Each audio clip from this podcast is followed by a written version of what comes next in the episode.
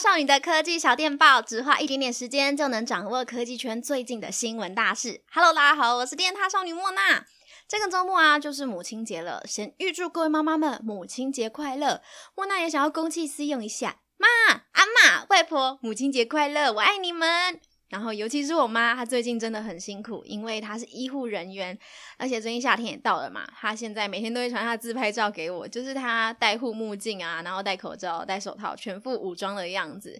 我妈现在是在诊所里面的护士，然后要跟她说：“妈，你辛苦了，我会回家好好孝敬你的。”不知道有没有人的妈妈跟我一样是护理师，就是从小生病啊，都是我妈在帮我打针，她就会从医院带点滴瓶回来来帮我打，所以我以前生病就可以待在家里面吊点滴，然后看电视。然后啊，我是个非常怕打针的小孩，而且我的血管非常的难找，就是不管去诊所啊，还是去大医院啊，就是里面的护士姐姐基本上都要插第二次才可以找到我的血管，然后才能打成功。所以我以前就非常抗拒打针，很讨厌针头。那以前呢、啊，国小不是都要打预防针吗？所以老师就要出动三个其他老师，可能就导护老师、体育老师在家班导，然后三个人把我架住，不然我会大哭大闹。老师可能就会怕我会去不小心撞到旁边的护士姐姐啊，或者小朋友吧。那时候我就觉得自己好委屈哦，明明就这么可怜，还要被架住，还要被打针。只有我妈可以一针入魂，一次就打成功。就算我的血管再细，它都可以成功。这就是所谓的女儿是妈妈生的，妈妈最知道。那不知道你们有没有类似的回忆呢？我觉得如果家中有爸妈是护理师的话，应该也有类似的回忆吧。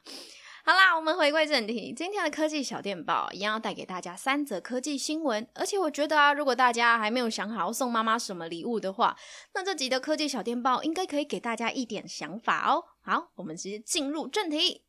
首先要先问问大家，你是非旗舰手机不拿的人呢，还是你会精挑细选，算很久，选出一只高性能，然后价钱又好入手、高 CP 值手机的人呢？因为现在的手机嘛，旗舰机都要配合五 G 的发展，所以呢，研发成本跟零件成本就会比以前高很多。导致现在不知道大家有没有发现，旗舰手机几乎都要三万元起跳，像那种四万元的也有，就是等于很多人一个月的薪水了。那以前听到三万元以上的手机，就会想说，这只手机是怎样恐惊哎哦，还是是有镶钻石是不是？但现在三万元好像变成很正常的价位。所以啊，如果你是有预算限制啊，但又想要体验高阶旗舰机的人，就很难选手机。不过没关系，因为国外科技网站啊，就帮大家整理出了五支他们觉得性能很强，然后重点是价格又相对便宜的旗舰机杀手。那首先第一支呢，就是苹果今年他们最新出的 iPhone SE，听说它现在的预购超级好的，就是很多都要等到很后面才拿得到手机。那 iPhone SE 啊，它拥有跟 iPhone 11 Pro 同样的 A 十三晶片。那之前与他直播的时候，也有为大家介绍 iPhone SE 嘛。那那个时候，原有去拍夜晚的照片。那其实那天在看直播啊，看起来夜晚照片其实也不会太差诶。我觉得有 A 十三晶片的协助之下啊，它整体的拍照性能是比以前的呃苹果比较便宜的手机是好上很多的。那这支的 iPhone SE 呢，官方售价最低是一万四千五百元。不过如果你要买 iPhone SE 的话，你得先想一想自己是不是能接受四点七寸的设计，因为现在的手机几乎都是五寸以上了嘛。所以如果你是要呃追剧嘛，可能就会有点吃力。不过如果要玩游戏的话，好像相对蛮适合的，因为重点它处理器很厉害，这样子。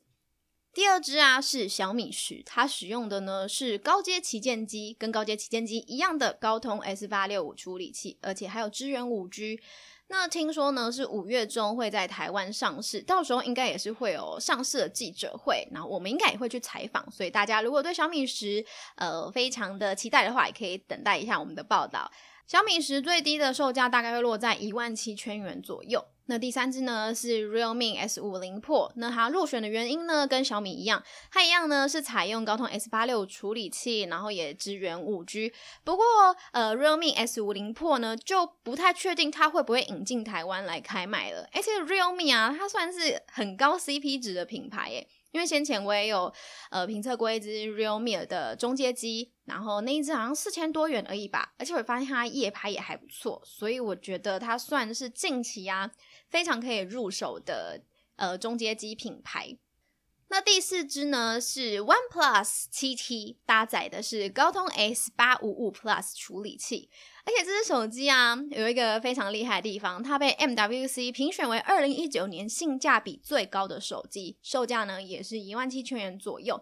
那 OnePlus 这个品牌呢，其实外媒都非常的关注，像它近期推出了 OnePlus 八系列呢。在评测啊，不管是评测上面，或者是它的外观性能测试上，外媒都给予很高的评价。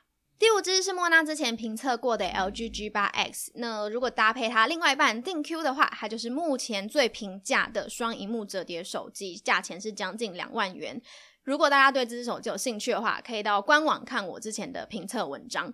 我那时候觉得啊，它的价钱不算太贵，可是它的拍照还不错诶。它拍人像的时候，就是很一贯的韩系手机的风格，就是会有点粉嫩，有点滤镜感，就是会让你的皮肤整体变得非常好。那它的夜拍其实也还不错。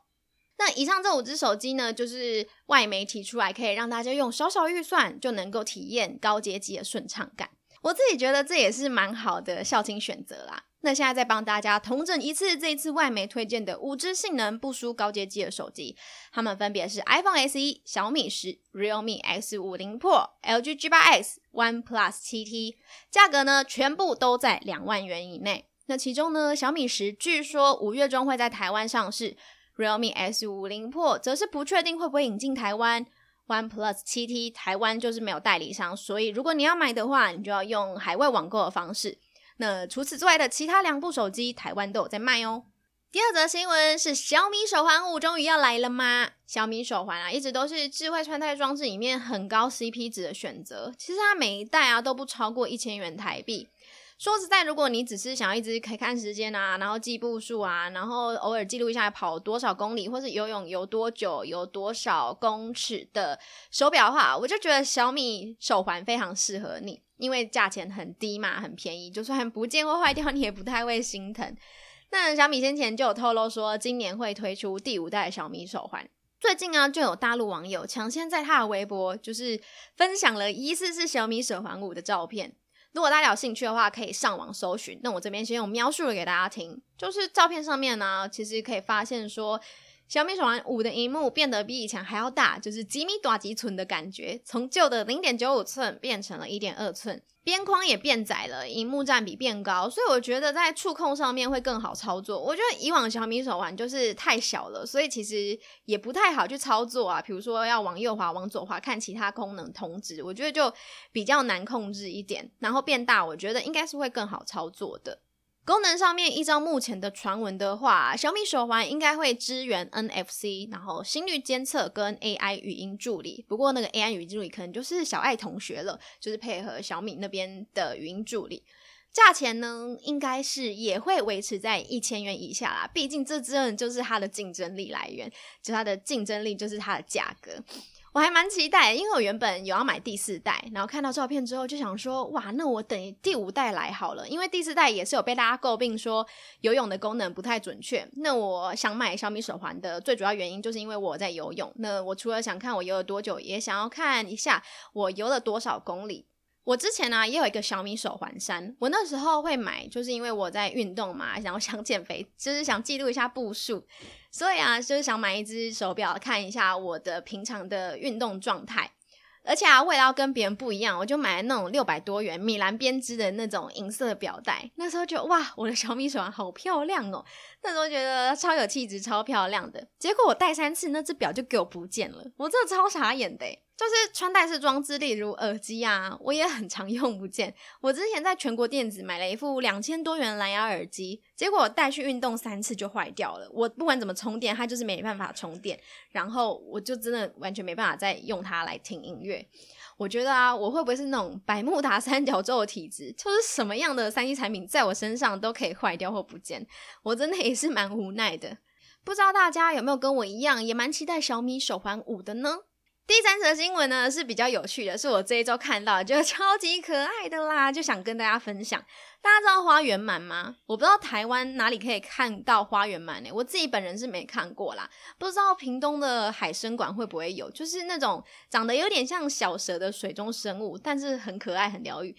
花园鳗的本名超级长，叫做哈氏益康吉鳗。哈氏异康吉鳗，它分布在日本的高知县，还有琉球群岛啊，跟印度洋，还有西部的太平洋地区。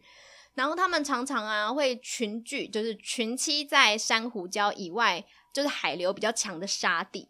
那下半身呢会埋入沙子里面，然后头跟胸还有它的身部分身体就会露在外面，随着水流的方向这样漂流，飘来飘去，很像海草这样。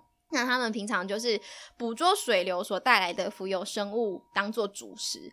我觉得他们聚在一起的时候超级爆疗愈的。我觉得花园鳗啊，感觉就是嗯宅宅的、萌萌的，所以就受到很多人喜欢，而且它又非常的无害这样。那花园鳗受到日本人喜欢程度到底有多大呢？先前就有日本的新人，他们要举办婚礼嘛，但是因为找不到证婚人，结果最后他们邀请水族馆里面的六百三十四只花园鳗出席当证婚人，我觉得超可爱的，就让我想说，我以后办婚礼是不是也要去找六百多只的花园鳗在那边出席我的婚礼？不过啊，因为最近疫情关系嘛，因为日本有很多的观光景点都是暂时关闭的，那东京的墨田水族馆就也是关闭的。然后他们园区也有花园蛮明星们，他们就因此发现了一个很严重的问题。水族馆就表示啊，自从闭馆之后，花园鳗好像忘记人类围绕在身边的感觉，所以他们又开始变得很胆小，就连饲养员经过的时候啊，花园鳗都会马上揪起来躲起来。其实花园鳗这种东西啊，花园鳗这种生物本来就很怕生，但是你想想，因为他们平常嘛，就是呃海生馆里面的明星啊，所以都被人类看，被人类包围，所以他们其实也慢慢习惯人类在身边这件事情。可是因为疫情的关系，所以水族馆就闭馆，所以现在没有人类了。花园们就想说，奇怪，那些人类去哪里了？我现在是不是来到了一个新环境？不然人类怎么又不见了？所以他们以为环境变了，又开始害怕，又开始怕生，所以又躲起来。可是这样子呢，饲养员就没有办法观察花园鳗的健康状况。为了解决这场花园鳗危机，墨田水族馆就号召了网友来跟花园鳗视讯，呢，超可爱的。他就是在花园鳗的水族箱嘛，就是架了很多台 iPad，很多台平板，他就是可以让网友啊上线去跟花园鳗相见视讯。它也让那个花园蛮借此恢复活力，我觉得这新闻超级可爱、超级温馨的，有一种像是很另类的科技改变生活的感觉吧。而且不知道他们视讯是用什么，是用 Line 吗？还是用那个 FaceTime？还是他们可能也用 Zoom 或是 Google Hangout 呢？觉得蛮神奇、蛮酷的。以上呢就是本周的科技小电报，我跟大家分享我三则喜欢的科技新闻。那如果你也喜欢这一集的节目啊，可以到 YouTube 上看影音版的科技小电报。那这一周啊，播报一样是我，另外可以跟我分享，觉得我可以怎么改进？毕竟我已经录到第二集了嘛，不知道大家有没有听我上一集呢？如果觉得我有哪里可以更好，也可以来留言告诉我，跟我分享，我也会为大家改进的。那希望可以给大家有更舒适、更放松的聆听感。我是电塔少女莫娜，我们下次一样 Podcast 见啦，拜拜。